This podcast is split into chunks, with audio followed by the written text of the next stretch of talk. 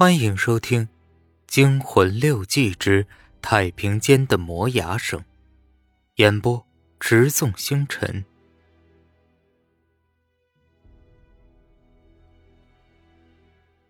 郑浩的尸体究竟在哪里呢？难道郑浩真的是其父亲精神的某种传递吗？如果说郑浩真的是某种传递的精神在作用，那么他一个接一个的杀人，又是为了什么呢？已经有两个女孩被弯曲左眼，吊在南平八十五号前的大槐树上，是不是在这棵槐树中有什么不为人知的秘密呢？也许死者只是感到无端寂寞，甚至郑浩对自己的死感到愤怒，他要报复。害死他的是他的父亲，也是那个时代的残酷精神。他死了，但是怨恨的精神保留了下来，遗害社会。可以这样解释吗？在对郑浩一家的调查中，又发现了一件奇事。这件事儿或许比什么精灵古怪的东西更离奇、更可怕，因为。在一家医院的太平间的冰柜里，发现了一具被封存近三十六年的尸体。或许是由于管理人员的疏忽，或许是因为文革时期登记本上的遗漏，更或许是什么难以解释的力量在作祟。这具尸体就直挺挺的在太平间的冰柜中躺了这么许多年。无人过问，也无人打理，直到最近医院进行企业改制时，才被清点出来。由于已经在冷柜中存放多年，尸体的肌肉已经萎缩，上面长出了许多大大小小的尸斑。经过确认，这具尸体就是当年被砒霜毒死的郑浩。为了做进一步的确认，以判断这个郑浩究竟是不是李敏在那天夜晚见到的郑浩，李敏被请去做确认。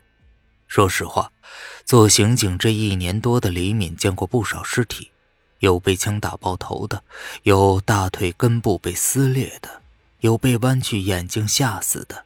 但是这一次，他一想起要在存放三十多年的尸体上辨认出。那个他曾见过、曾谈过的郑浩，不寒而栗的感觉就紧紧地缠绕在他心头。太平间的灯光暗淡阴森，几个陪同他的男同志的皮鞋在地面上踏出踏踏的声响。太平间仿佛总是没有窗户，憋闷的气息、药味以及十五瓦的电灯泡。在四周的宁静中，构筑出阴阳交界处的神秘情趣。沉重的冰柜被医院工作人员轻轻拉开，露出一具已经略微有点干枯的尸体。尸体面色惨白，双目紧闭，上下唇由于存放太久，已经发干收缩，绽出两排白森森的牙齿。啊！李敏用手捂住了自己的嘴巴，就是这个人，就是这个自称花落无声的人，就是这个面孔英俊的干尸。在前几天，他曾与他一起坐在餐厅店里侃侃而谈。李敏喘不过气来，他侧过头去看干尸的手臂，干枯的肌肉紧紧裹住尸体僵硬的骨骼，一块块褐色、略微发霉的尸斑依旧真切地长在那里。李敏尽量克制自己的情绪，对陪同他的干警们点点头。干警们难以相信天下竟有这样的古怪，谁也没有说话，只是互相看着，用眼神交换着彼此惊讶的态度。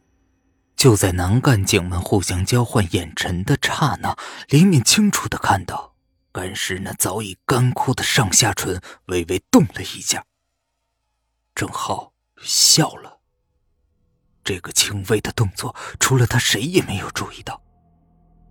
当男干警们的目光再次回到干尸脸上的时候，笑容已经消失，干枯泛青的肌肉又恢复了原来的模样。李敏的第一反应只是他笑了。当他突然意识到眼前这具干尸真的笑了时，他就再也无法控制自己被恐怖惊溃的情绪，尖声的大叫起来。有谁见过尸体自己在笑？长着尸斑、肌肉萎缩，本是一团死肉的郑浩，在瞬间微笑了。突然的心理刺激，立刻冲破李敏神经所能承受的极限，他跑了，尖叫着，连爬带滚的逃了出去。确切的说，从此以后，只要有人在他面前露出微笑，他一定会尖叫着吓个半死。因为，任何一种笑容，都会让他想起郑浩。其实有件更恐怖的事情，李敏并没有看到，那就是在郑浩干枯的嘴里，还含着两颗柔软的人的眼珠，都是左眼。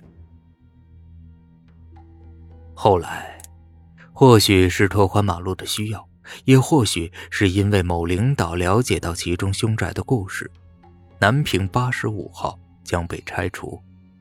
一栋旧楼倒下后，又会有许多新楼耸立起来。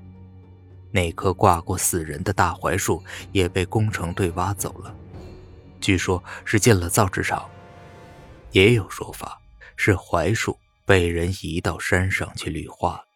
根据物质不灭定律，应该有某些精神化的东西还在继续传递，其中某些可怕的部分会被一些媒质保存下来。比如一棵槐树，这样的能量，没准儿某一时刻又会一次冒出来，用他自己的逻辑继续影响着周围的事物。科学只能解释已知，却无法揭示未知。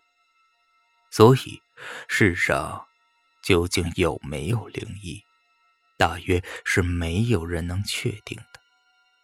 谁知道？